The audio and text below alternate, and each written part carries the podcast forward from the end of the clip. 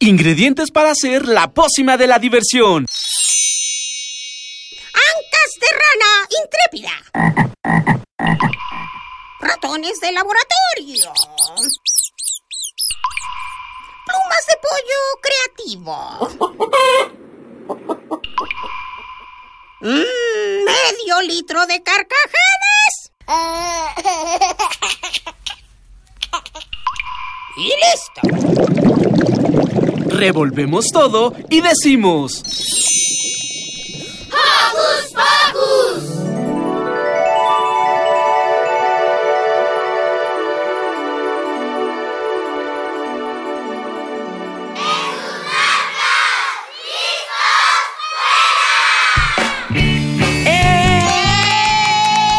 Bienvenidos una vez más a su programa ¡Hocus Pocus! La revista de los peques y no tan peques de Radio UNAM. Yo soy Silvia, los saludo con un sonoro beso y me da mucho gusto estar con ustedes porque además ya estamos de vacaciones. ¡Ay, sí! Ya, por fin me libro dos pesos. ¿Uno? La escuela y, ¿Y el dos? pararme temprano. Ah, Ay, no, yo, la verdad, o sea, sí me, no, no es que no me guste la escuela, sino que odio levantarme temprano, es lo peor. Oigan, pero no han saludado. Ah, bueno, yo soy Mili y los saludo con un apapacho sonoro. Yo soy Emma y espero que estén ahí muy bien. Y también le damos la bienvenida a nuestro super equipo de producción, Paco Ángeles, Ivonne Gallardo, Fernando Tam. Gracias por apoyarnos siempre y hoy nos apoyan en los controles interestelares Rafael Alvarado. Bienvenidos. Oigan, y mandamos saluditos, ¿no? A Miri Ah, sí, Sí, a Roberto a Roberto y Santiago, Santiago. y Lucy. Eh, muchos saludos Sí. para ellos, muchos saludos también para Mini Santi, para su papi, que los Ay, amo, sí. para sus abuelitas. ¿A quién quieren mandar saludos, chicos? Yo y le man- voy a mandar saludos a mi familia y amigos. Perfecto. Yo a mi a mis papás que están aquí, a mis tres abuelitas y a mis primos. Perfecto. ¿Y qué les parece si comenzamos? Porque hoy en Hocus Pocus Tendremos una deliciosa charla con María Emilia Beller, museóloga y comunicadora de la ciencia, pues hablaremos de chocolate. Fer nos presentó una gran sorpresa. Ivo nos platicará de la conmemoración del Día Internacional de la Población. Además de música, diversión y mucha imaginación. Ivonne dice que es el Día Mundial de la Población. ¡Ay, qué bueno! Así es que, ¡comenzamos! aquí a cantar.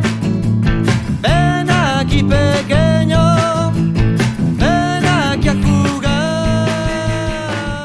de seguirnos en nuestras redes sociales. En Facebook nos encuentran como Hocus Pocus Unam y no se te olvide darnos like. También síguenos en Twitter como arroba hocus pocus-unam. Para comenzar la mañana con toda la actitud, escucharemos Ramón el, El dragón. Muy bien.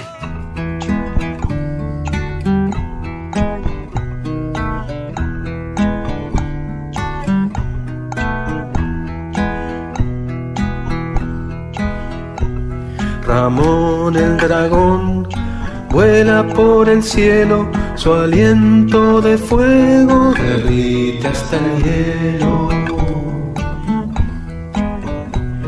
Ramón el dragón tiene fuertes garras, si se lo propone, dobla el hierro en barras.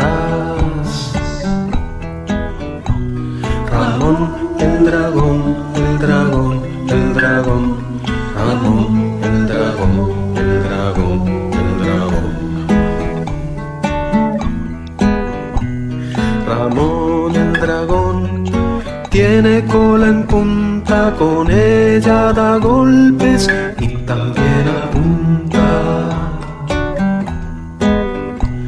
Ramón el dragón vive en una torre, en su pieza juega, salta, baila y corre.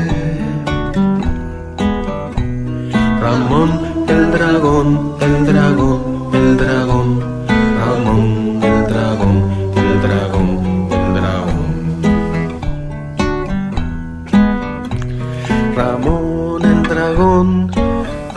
por la noche, bate sus dos alas a troche y a moche. Ramón el dragón sueña con dragones que son como él, dragones Ramones. Ramón el dragón, el dragón, el dragón, Ramón el dragón,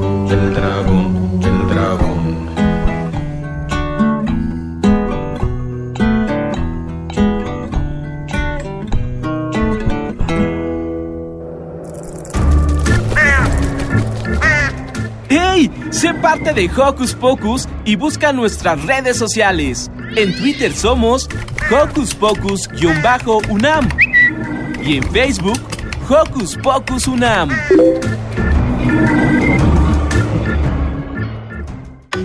Hocus Pocus te invita a descubrir las actividades lúdicas, académicas, culturales y científicas que la UNAM tiene para ti.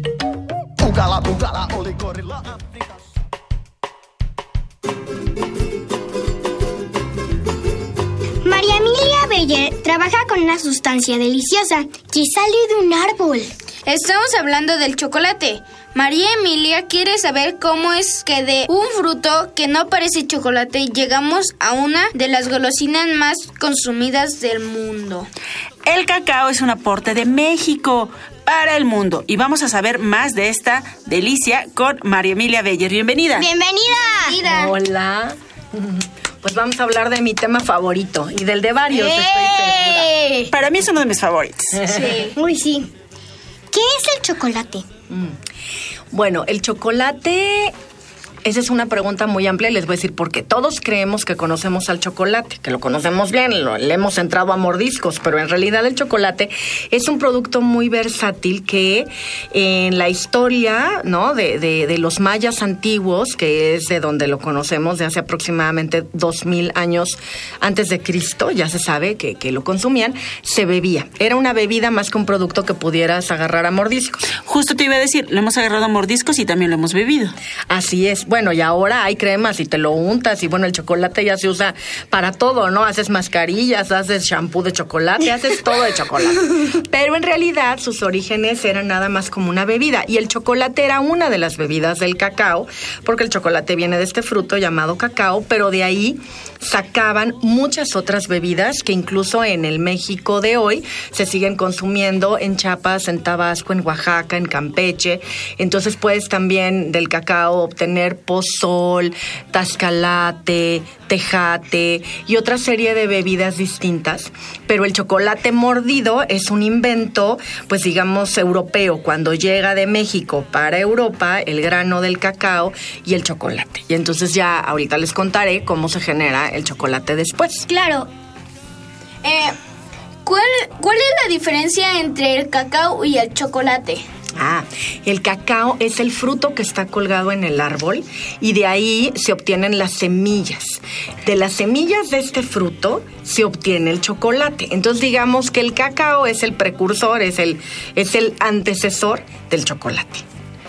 Eh, en algunas veces a mí cuando como mucho cocho, choco- Cocholate. A mí también me gusta el cocholate. Ah, claro. chocolate me da como que náuseas o me duele la cabeza. ¿Por qué sucede esto? Ah, eso es muy interesante. Pues a lo mejor porque estás consumiendo el chocolate en exceso.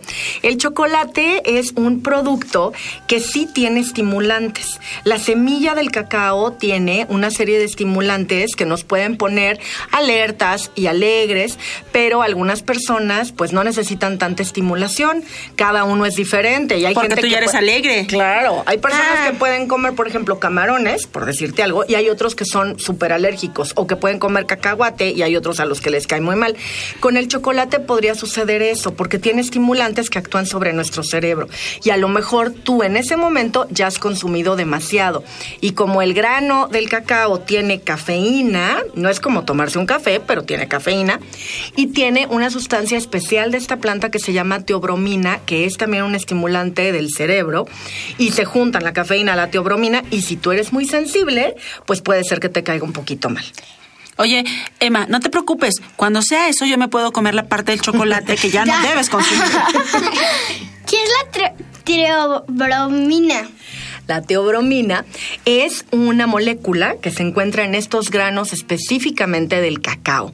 Y se llama teobromina porque el nombre científico de la planta del cacao justamente es teobroma. Entonces, como la teobromina está allí, pues Ya. entonces así se le puso, ¿no? Teobroma cacao es el nombre científico del árbol del cacao y quiere decir el alimento de los dioses. Ay, qué bonito. Sí, y esta es una historia bonita porque fíjense que Carlos Linneo, que era un, un- un científico sueco, que es el que nos dice a los científicos, a los biólogos y ecólogos cómo debemos de ponerle nombre, bueno, lo dijo en el siglo XVII, ¿no? Cómo debíamos de ponerle nombre a las cosas que vamos encontrando en la ciencia pues llegó a probar el chocolate y se enamoró. Le encantó. Y supo que los antiguos mayas lo eh, consideraban una bebida para los dioses, una bebida ritual. Entonces buscó en latín la palabra teos, dioses, y broma, alimentos. Y entonces le asignó a nuestro cacao el nombre de alimento de los dioses en latín y así ha quedado para siempre para ¿Broma alimentos? Broma, alimento. Y teos de dioses, el Ay, alimento de los dioses. Por eso nos gusta, Emma.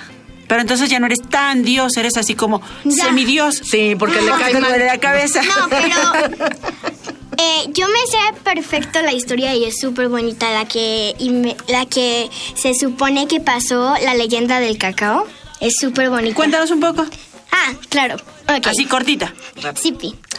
Se trata de, obviamente lo conocen, el ex dios Quetzalcoatl. Pues él se supo, eh, los dioses tomaban esta bebida y decían que no debían tomarlas las personas porque no eran dignas para ello. Solo a los dioses. Ajá. Y entonces, como Quetzalcoatl era el único bueno ahí, él llevó la planta del chocolate abajo a la tierra.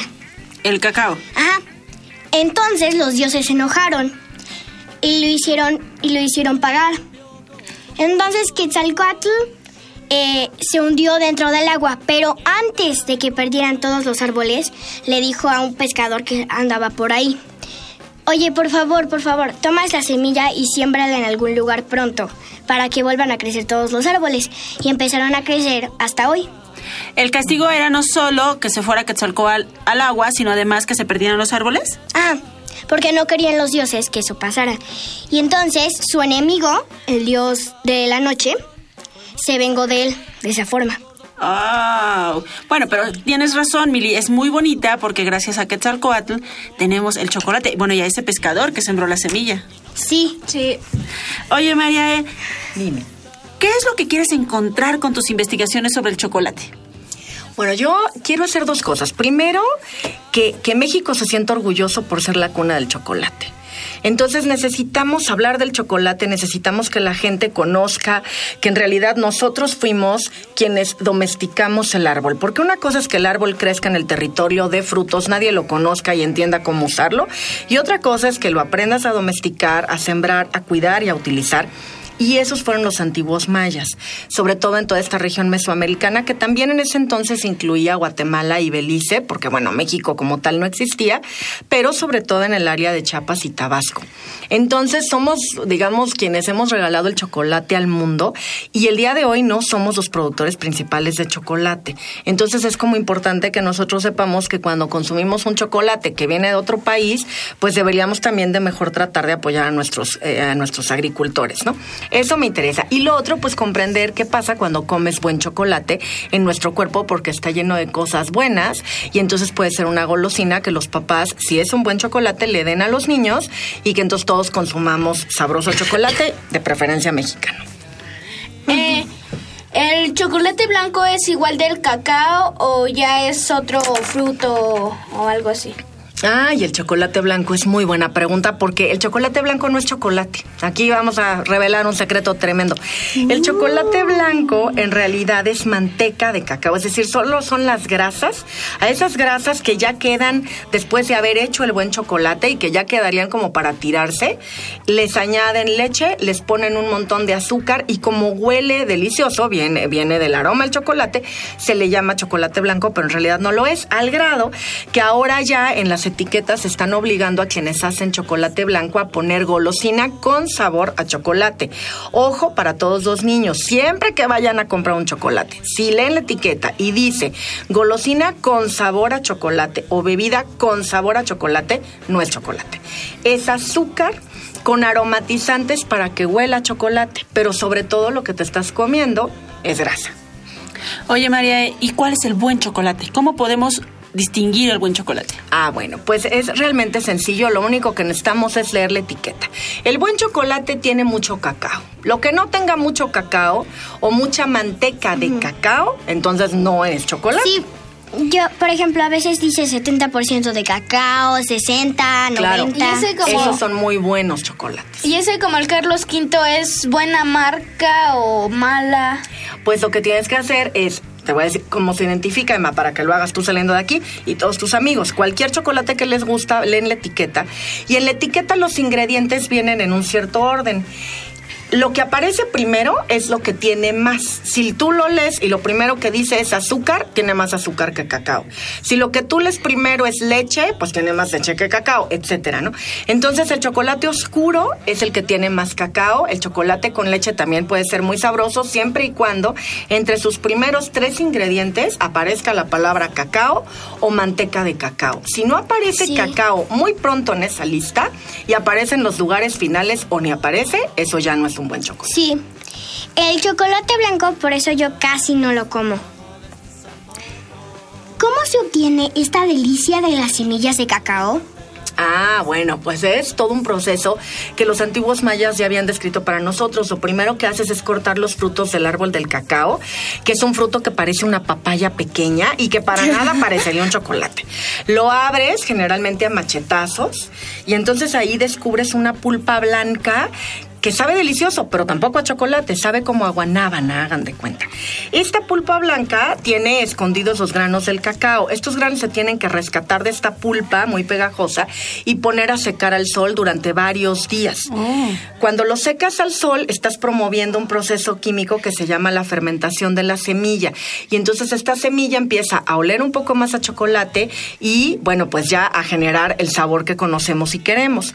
Después se hace un proceso la semilla que se llama cribado, que es quitarle la cáscara dura. Y entonces ya se rescata lo de adentro de la semilla. Eso se va a pasar a secar, a tostar, digamos casi a quemar.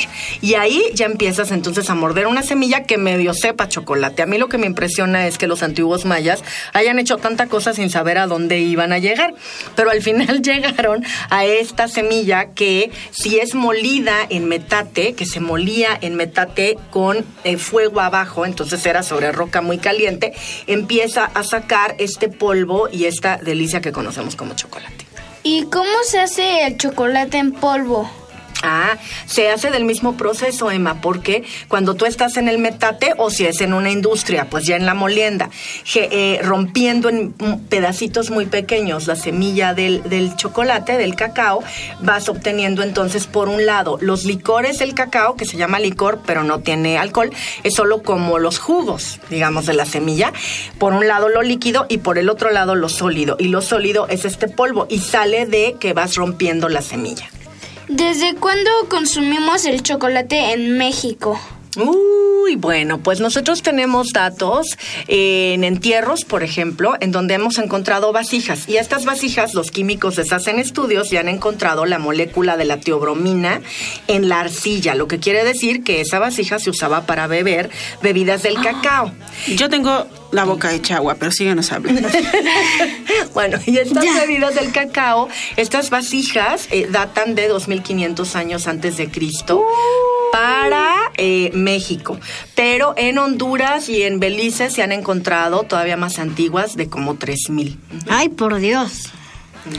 ¿Por qué se dice que el chocolate de Europa es mejor que el chocolate mexicano si lo inventaron aquí? Bueno, si nace de aquí el chocolate, María. Claro, porque, bueno, primero porque eh, tiene eh, no tiene mejor calidad, pero lo que sí tiene es mejor distribución y plantaciones más grandes. Entonces pueden distribuirse a nivel mundial y nosotros tenemos plantaciones pequeñas. En realidad, el- el- el- los mejores chocolates del mundo, los muy, muy conocedores vienen a comprar los del Soconusco y vienen a comprar también chocolate venezolano. Entonces sabemos que por nuestros tipos de árboles y nuestros tipos de suelos, los mejores sabores se producen aquí, pero es un mercado muy, muy chiquitito. eh, y entonces son los europeos los que pues nos están ganando en ese sentido. Y entonces no es que tengan mejor sabor, pero sí tienen más distribución y más fama. Solamente eso. Mira, vamos ahorita a presentar una rola que, ay, que es una de mis favoritas, El Rey de Chocolate, Rey que se llama Cricri. Ah. Digo, perdón, El Rey de Chocolate de, De Cricri. Cricri. Y vamos a ir con otras cosas, pero no te vamos a dejar ir, María, ¿eh? porque más tardecito vamos a platicar contigo sobre cómo se hace el chocolate, porque sabemos que puedes hacer chocolate y que nos digas. ¿y nos trajiste un pedazo de chocolate acaso? Ah, sí, sí, sí les traje. No se puede hablar de chocolate sin degustar un chocolate. No, pero eh, esta sorpresa que te tenemos de canción, pues bueno, tiene sentido, ¿no? Totalmente. ¿Qué vamos a escuchar entonces? El rey de chocolate de Cricri.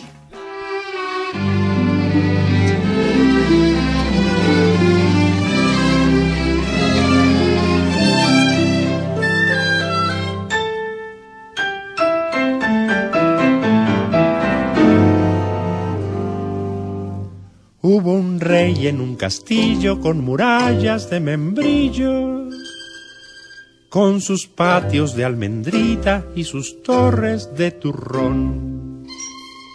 Era el rey de chocolate con nariz de cacahuate. Y a pesar de ser, no quería vivir con él, pues al rey en vez de pelo le brotaba pura miel. Ay, aquel rey al ver su suerte comenzó a llorar tan fuerte que al llorar tiró el castillo y un merengue lo aplastó.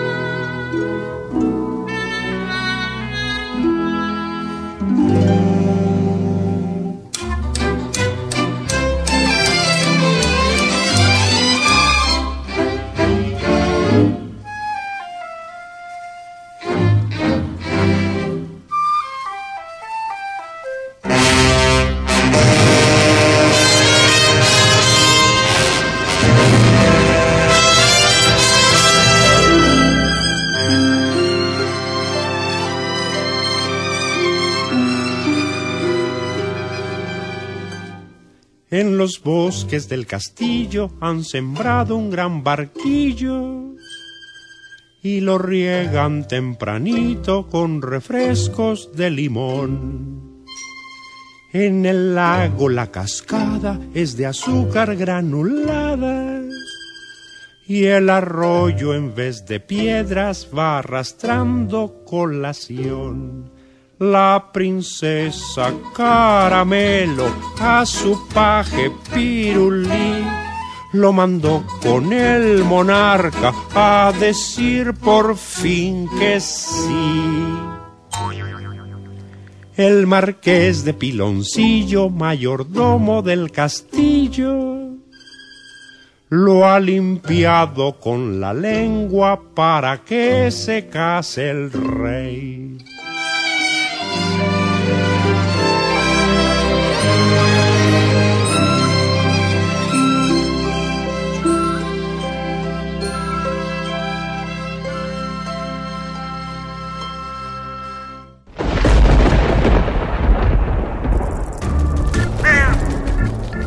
Chispas, radios y centellas. Estás en Hocus Pocus.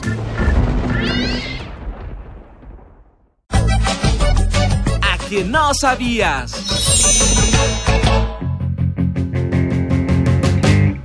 No manches, papás. Seguimos muy contentos en este programa de vacaciones Sí. en Hocus Pocus. Les recordamos que este es un programa grabado, que estamos Ya. todos disfrutando nuestras vacaciones. ¿Y qué tenemos, chicos? Ah, Pues aquí está, aquí está. Fer. Sí, bienvenido. Dinámicas más. ¿Qué tenemos, Fer? Hola chicos, ¿cómo están? Yo, bueno, disfrutando de mis vacaciones y el otro día estaba caminando por la ciudad y vi un alebrije. Entonces dije, ¿por qué no hablamos un poco de estos seres que encontramos más en nuestro país? Sí saben que son los alebrijes, ¿verdad? Sí, claro. Bueno, Pues más o menos. Ah, más o menos. Ok, yo, no te preocupes, yo te defino. Los alebrijes son seres muy coloridos y muy, muy diferentes. Estos son hechos de madera, papel o cartón. No te preocupes, no son seres reales y Sí, grandes. no son seres vivos. No son seres vivos, Sí, no no te son preocupes. seres vivos. Pero, ¿saben quién los creó? No. ¿Quién? ¿No? Pues fue un hombre de 30 años llamado Pedro Linares López. Y él mismo relata que mientras estaba enfermo e inconsciente, soñó con estos seres. Entonces, digamos que fue parte de la imaginación. Claro. Eh, ¿Fue como un tipo colibrí? ¿Son? Eh, no, no. Son artesanías que podemos encontrar en, en distintos mercados. Aquí, eh, sí, dentro de, de la Ciudad de México y en todos los estados, que son. Bueno, ya Fer nos, nos dirá más, perdón, Fer. No, no te preocupes. bueno, pues ahorita que estás preguntando eso, estos seres son muy importantes y muy queridos en el estado de Oaxaca. Todo pasa en Oaxaca. Todo pasa en Ah, Oaxaca. sí, Hasta el chocolate y las tlayudas. de chocolate y después ya de los alebrijes. Hasta las tlayudas, sí, eso. Exacto. Por fin. bueno, pero no nada más en nuestra república es importante los alebrijes, sino también en Latinoamérica y hasta en Europa. ¿Y por qué son importantes, Fer? Ay, Pues porque, digamos, su forma, por así decirlo, es extravagante.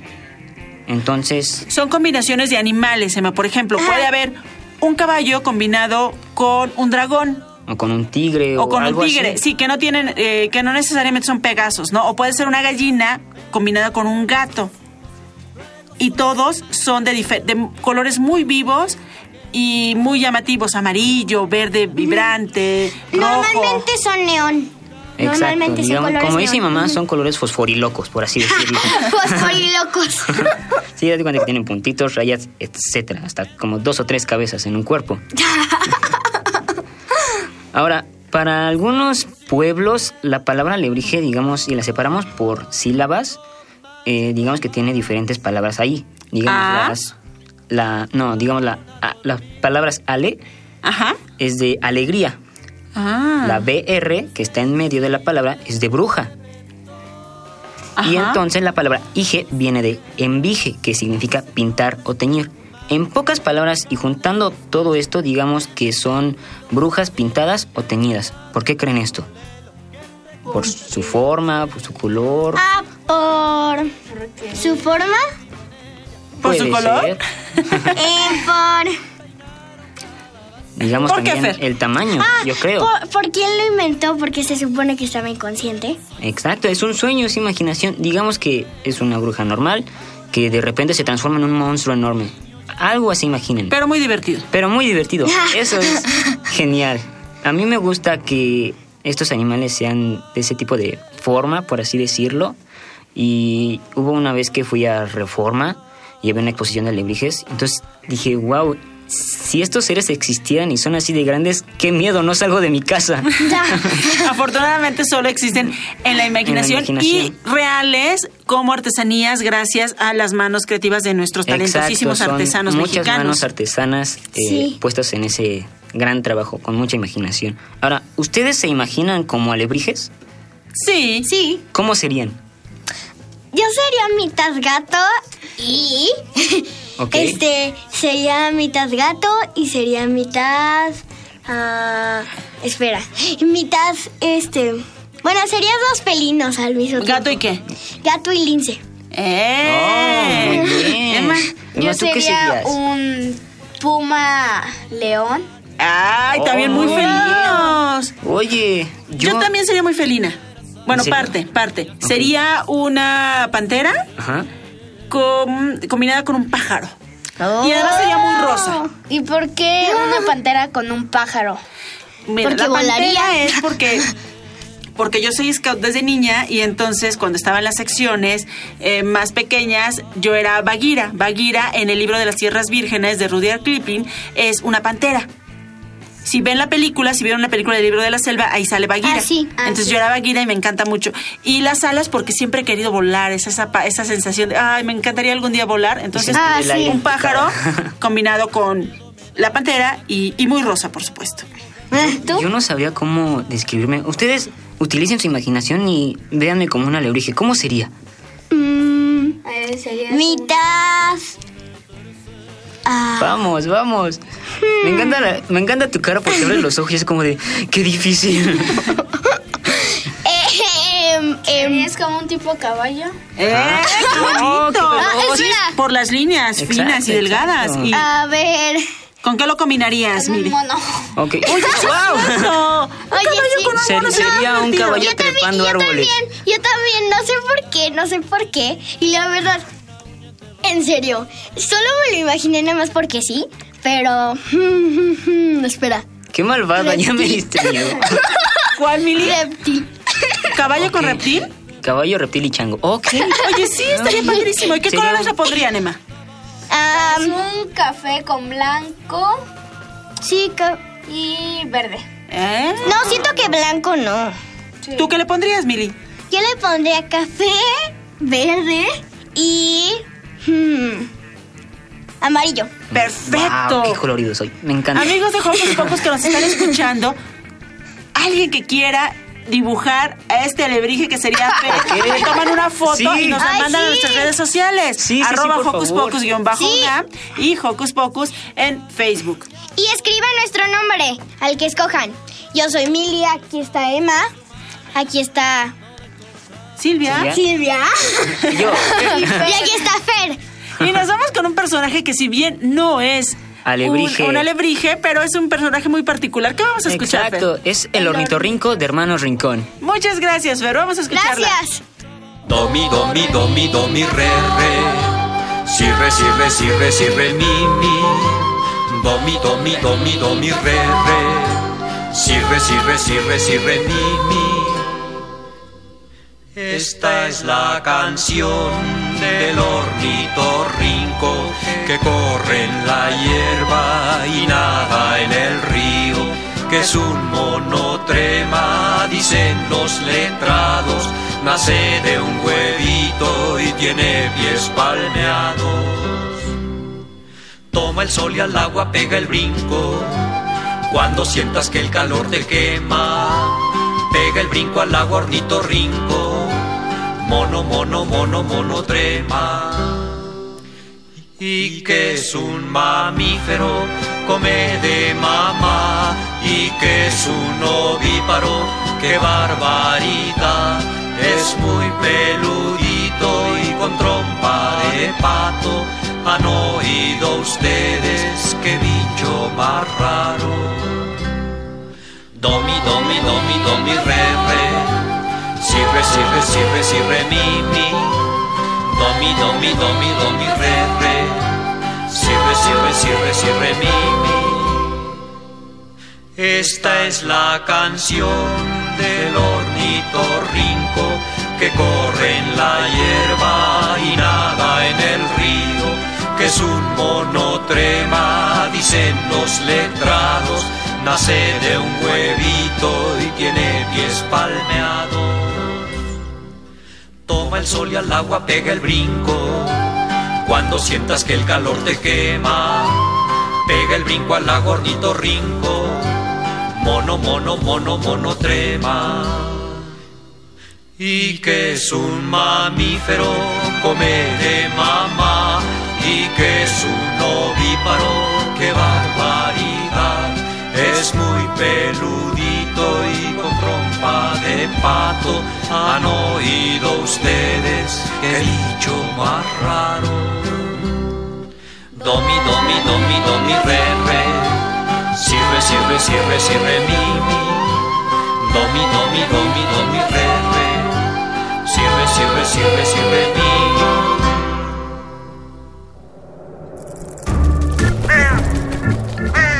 ¡Hey! Si te gusta navegar por las redes sociales, síguenos en Facebook y danos un like. Encuéntranos como Hocus Pocus Unam.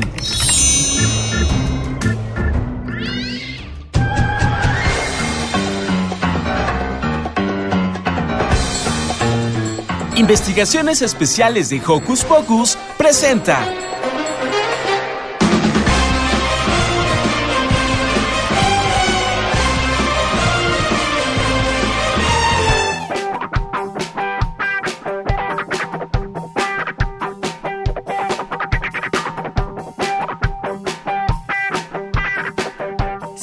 Aquí disfrutando de este programa de vacaciones. Así como ustedes, nosotros también estamos de vacaciones y este es un Ay, programa sí. grabado especialmente para ustedes y con Ustedes. todo nuestro Sí. cariño. Está aquí Ivonne. Sí. ¿Qué tienes para nosotros, Ivonne? Pues aquí eh, recordando un día muy importante que, que ocurrió en, en el transcurso de la semana y es el Día Mundial de la Población. ¿Ustedes lo conocían? No. ¿Sabían que existía? No. ¿Por qué creen que sea importante recordar o dedicar un día a, a la población? Pues porque nosotros somos personas. ¿Por tú, Emma? Pues personas también igual. Somos parte de la población, ¿verdad? Porque Emma? sí, porque somos población y entonces nos dedicamos un día para nosotros. Pues sí, el día fue elegido porque hace muchos, muchos años, exactamente en 1988, la Tierra llegó a muchísimos años. Ay, bueno, no tanto, Silvi. Sí, no exagerada. No fue antes de Cristo, ¿verdad? Íbamos a decir unos 3.550 años antes de Cristo. Bueno, hace unos no tantos años. Am, bueno, eh, la Tierra llegó a 5 millones de personas. Pero ahorita ya somos más.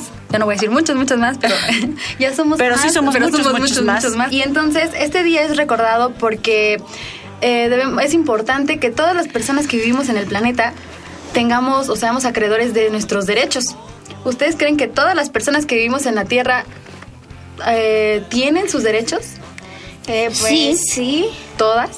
Bueno, no todas, así como los ladrones y todo eso. No creo que les tengan tantos derechos. Bueno, eh, yo creo que todas, sean ladrones o no, porque todos somos personas. Y aunque eh, pues las personas tengan defectos, todos tienen derechos. Derechos, exacto. Pero, mm, ¿cómo les puedo decir? ¿Qué derechos reciben ustedes? Por ejemplo, derecho a la educación. ¿Cuáles son los derechos que tienes, Emma? La educación, una casa, este, Exacto. padres, amor y Así muchas es. más. Mm, Yo a la salud, a la educación, a tener una familia y a tener felicidad.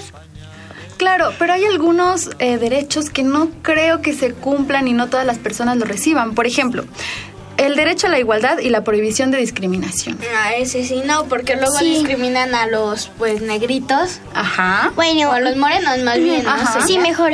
O bueno, sí podemos decir negros, pero mi mamá siempre me dice que la pal- las palabras feas son una que no quiero Que no vamos a decir, decir. no vamos a decir. Ajá. Ajá. Y la que acaba de decir Emma. Exacto, acabamos de ver que no todas las personas eh, reciben estos derechos. Ah. Hay personas que son discriminadas por el lugar donde viven, porque son eh, no tienen los recursos necesarios. Por mujer. Por ser mujer, exacto. Incluso por ser niños. A veces somos discriminados por, ay, soy niño, no, entonces tú no tienes este derecho. O por ejemplo, eh, el derecho entre hombres y mujeres, como acabas de decir, todos son iguales. Todos en teoría somos iguales y todos en teoría debemos de tener esos derechos. En teoría. Pero hay muchas personas que no eh, gozan de ese derecho. ¿Ustedes cómo, cómo lo ven? Pues Mal. mal. ¿Pero sí creen que se esté cumpliendo ese derecho? No. No. Entonces, no todos los derechos lo reciben las personas. Pero ¿cómo, cómo enfrentarían este derecho? ¿Cómo cambiarían ustedes eso? Yo, pues sería como Gandhi en pocas palabras. ¿Y cómo es Gandhi, Mili? Pues ¿Cómo Ga- fue Gandhi? Bueno, Gandhi fue un señor que este, paró la guerra entre India y- e Inglaterra con solo hablar con los, con los de Inglaterra. Es bien importante enfatizar que toda la lucha de Gandhi fue de manera pacífica. Exacto. Para hacer un cambio no necesitas la violencia, simplemente.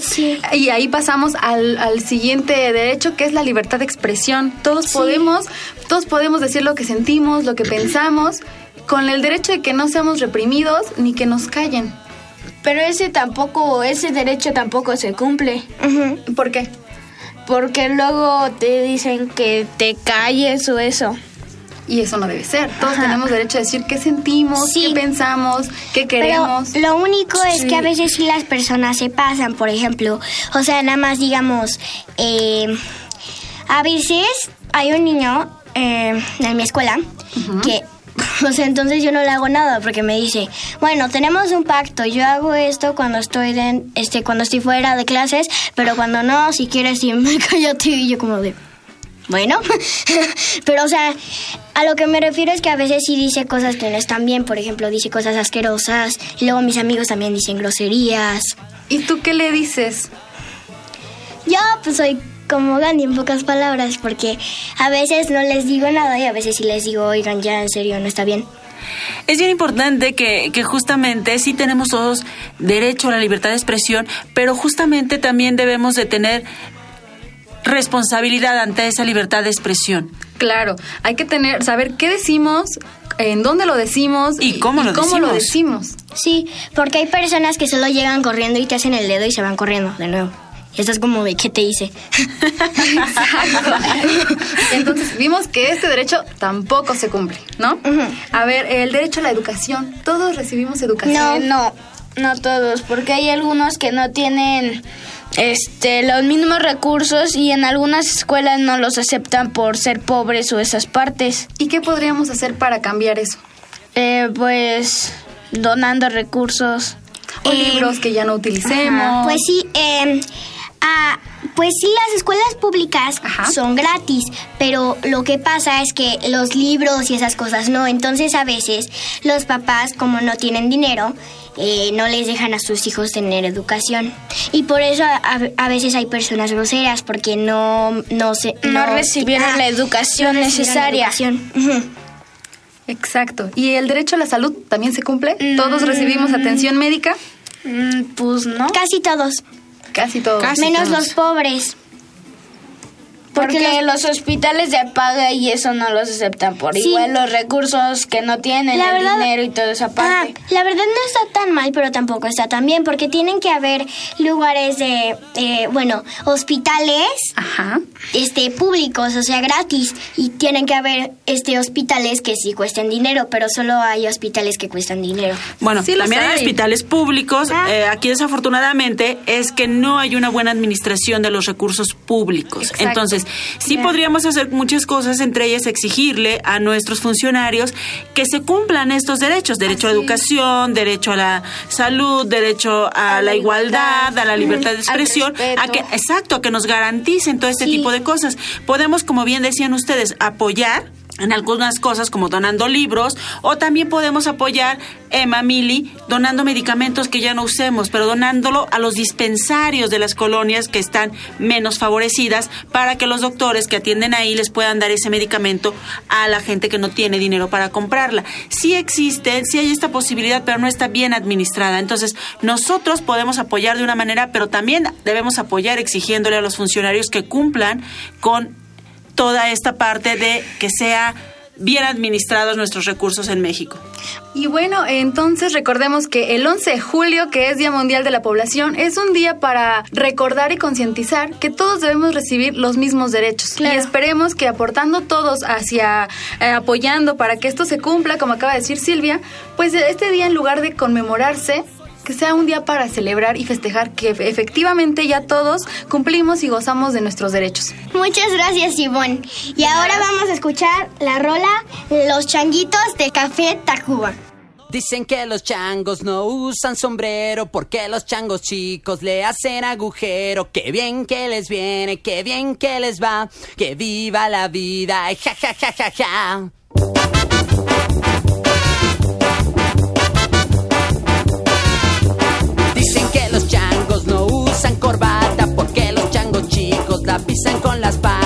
Dicen que los changos no usan camisa porque los changos chicos se mueren de la risa. Qué bien que les viene, qué bien que les va, que viva la vida, y ja ja ja ja ja.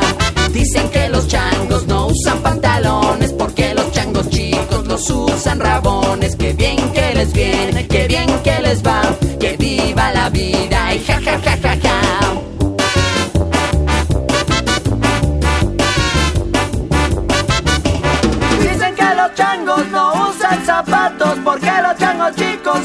como patos. Dicen que los changos no usan calcetines, porque los changos chicos los usan de patines. Que bien que les viene, que bien que les va, que viva la vida y ja ja ja.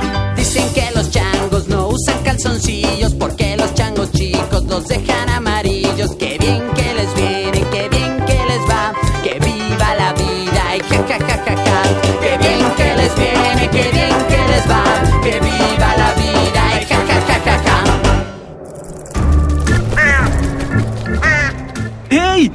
Parte de Hocus Pocus y busca nuestras redes sociales. En Twitter somos Hocus Pocus-UNAM y en Facebook Hocus Pocus UNAM.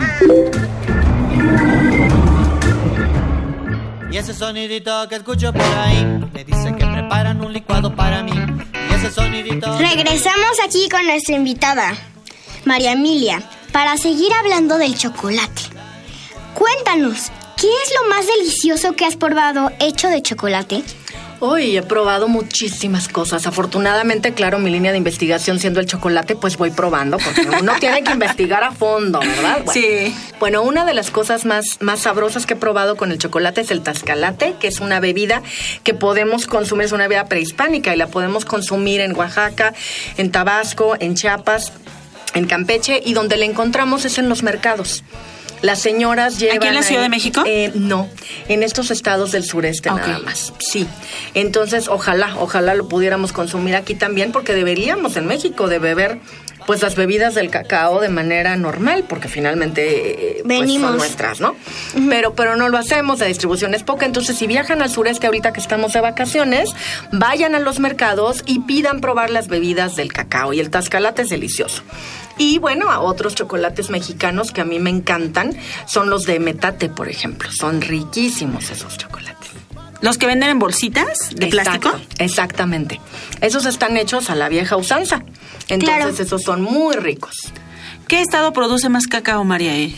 Hay una combinación entre Chiapas y Tabasco y la, la combinación se debe a que hace tiempo tuvimos una pérdida enorme por una plaga de hongos llamados monilia en los cultivos cacauteros de Tabasco. Sin embargo, ahorita otra vez se está posicionando y yo creo que Tabasco al día de hoy nuevamente está ganándole a Chiapas, pero entre esos dos son los que generan chocolate. Eh, Dentro de tus investigación, ¿cuál es el chocolate que menos te ha gustado, el que te sabe feo o no hay ninguno? Sí, el chocolate 90% de cacao eh, en realidad es, es poco reconocible como chocolate porque ya no sabe a golosina.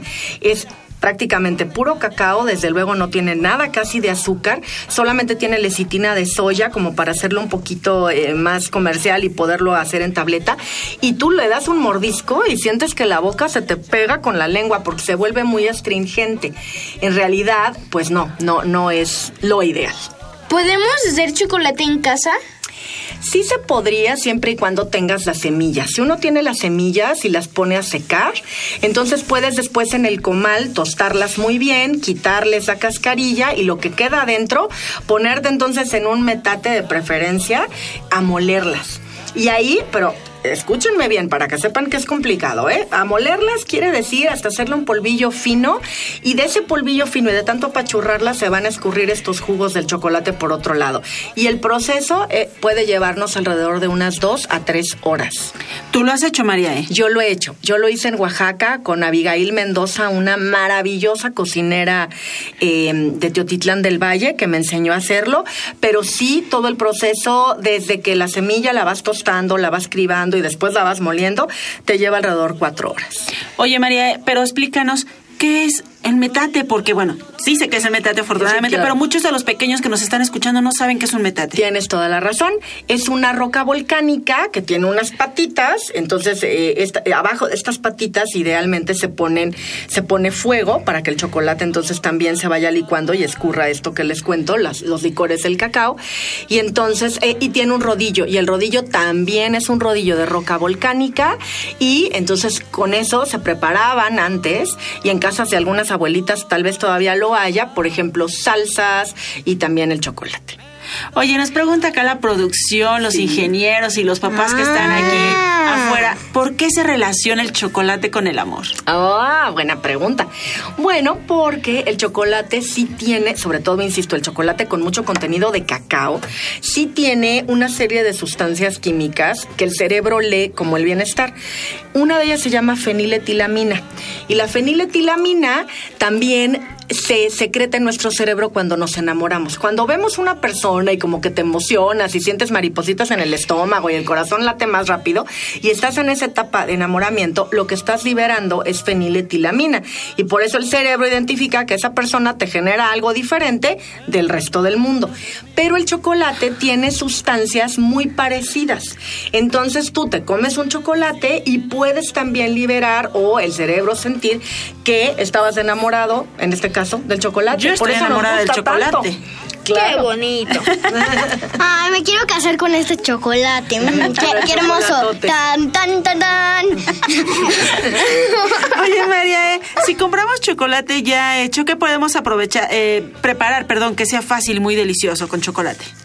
Bueno, pues las salsas del chocolate y bueno, muchos pensarán que ahí está de hecho el mole, ¿no? Entonces se puede se puede combinar con caldo de pollo. El chocolate en realidad es una un producto muy versátil. ¿Por qué? Porque está compuesto por más de 300 ingredientes químicos y eso hace que dé para una cosa o para la otra. Entonces tú puedes fundir el chocolate porque también es una delicia. El chocolate se funde más o menos a 37 grados centígrados, que es también la temperatura que tenemos dentro de nuestra boca. Por eso buen chocolate tú lo metes a la boca y se empieza a derretir y es una delicia. Yo les recomiendo que en lugar de nada más morderlo también permitan que se derrita, porque entonces los volátiles del chocolate a través del olfato también llegan al cerebro y es doble beneficio, ¿no? Pero bueno, estábamos en qué podemos hacer. Justo por este calor y esta capacidad del chocolate de derretirse, lo puedes poner en un poquito de caldo de pollo y entonces se derrite y tienes una salsa con la que ya puedes eh, pues poner tamalitos, pollo, pavo, pato, etcétera. Oye, también nos dicen Ay. que deberías de cocinar algo y, y puedes invitar a todo, a Ay, todo sí. Hocus Pocus, a los No, papás, aquí, al equipo de producción. a- sí, no, por no, no, favor. no. Cuando vayamos a Universum, ahí te traes tú. Me traigo una olla. Ajá, Te traes una olla. Y enfrente de nosotros ahí. Sí, para que sepan, para que sepan cómo es un metate y así ya nos digas tú cómo molerlo. ¿Recomiendas comer chocolate todos los días? Sí, de hecho no lo recomiendo yo, lo recomiendan los médicos y los científicos, pero no lo que sea, no, ni, ni cualquier cantidad. Es decir, buen chocolate con un contenido de cacao que al menos tenga 60%. Por lo tanto, es un chocolate un poco más oscuro y un poco más amargo, pero tendríamos que acostumbrarnos a ese, porque ese es el que al tener poca azúcar no nos va a generar caries cuando lo consumamos diario y nos va a dar beneficios a nivel vascular y a nivel cerebral. Y la cantidad es aproximadamente 45 gramos, como una barrita pequeña de esas que nos venden. Beneficios a nivel vascular, ¿qué significa eso, María? Ah, sí, claro. Buena pregunta. Significa que también el chocolate es bueno para el corazón. Y entonces, eh, lo que Para el corazón y para el amor. Exacto. Exacto. Tan, y también tan, para la tan, tan. circulación sanguínea. Porque como tiene estos estimulantes, ayuda a abrir las venas y las arterias. Y en lugar de que tengamos ahí como tráfico, que luego genera problemas de salud, pues eh, fluye todo más fácil. Pues amigos de Hocus Pocus, viajen, viajen muchos, tráiganos sí. chocolates si pueden, y si no, una foto nada más, mándenos de dónde están pasando sus vacaciones para que lo comentemos y también lo subamos a nuestras redes sociales. María, muchas gracias. Sí, mu- muchas gracias, María Emilia. Y Pues vamos a revelar. ¿Lo revelamos de una vez? Sí. Pero sin gritos. Pero sin ok. Tan, tan, tan, tan, tan, tan, tan, tan. María Emilia es mi mamá. ¡Bravo! ¡Eh! Aquí tenemos puros papás talentosísimos de nuestros niños conductores. Ya más adelante iremos conociendo a otros papás que también tienen muchísimas cosas buenas que compartir con todos ustedes. María, eh, muchas gracias por haber venido a compartir esto con nosotros. Gracias por habernos traído chocolates. Y pues nos Ay, vamos sí. con una rola que a mí particularmente me encanta, que tiene que ver con el chocolate y que es con un grupo que a mí me resulta muy divertido. Emma, ¿cuál es? Es el sheriff de chocolate de Bronco. Hola, soy Ponichoche y esta va para toda la racía chiquilla.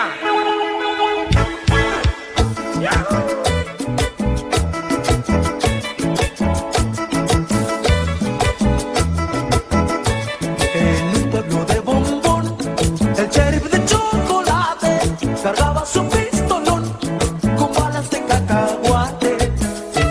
La cárcel donde encerraba a los dulces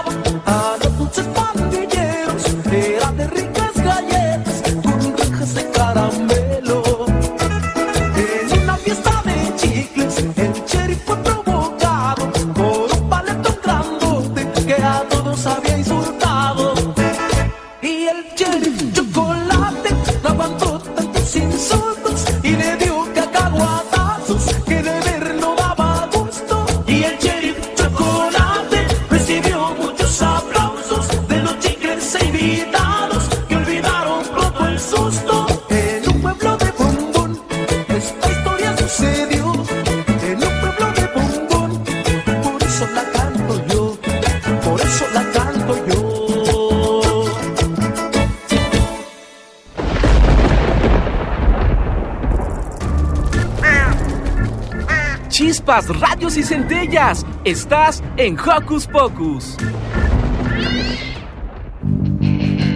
Ya va a comenzar la fiesta de los Estamos llegando al final de Hocus Pocus. Nosotros nos lo hemos pasado divertidísimos en este programa especial de vacaciones donde hemos hablado del chocolate, de los alebrijes, Ay, de los sí. derechos y de Oaxaca, como que se antoja ir a Oaxaca, ¿no? Sí, ya, ya, de todo Más hablan de. Oaxaca. Es que en El Oaxaca queso. pasa el chocolate, es que en Oaxaca pasan los alebrijes, los alebrijes. Alebrijes. Alebrijes. Y las tlayudas, decía Fer. Ah, sí, las trayudas. Pues muchas gracias a todos los que nos escucharon. Recuerden que estamos aquí todos los sábados de 10 a 11 de la mañana por el 96.1 de FM. Y pues nos vamos. Adiós, yo les mando un abrazo apapachoso. Bueno, yo soy Emma y esperemos que se la hayan pasado divertidísimo como sí. nosotros. Nos escuchemos la próxima. Bye. Yo soy Silvia, me despido de ustedes con un sonoro beso y nos escuchamos la próxima semana. Comiendo cochinadas, la mosca se ha arrimado. Si miras tu cabeza y no te has bañado, serás el anfitrión de la fiesta de los piojos.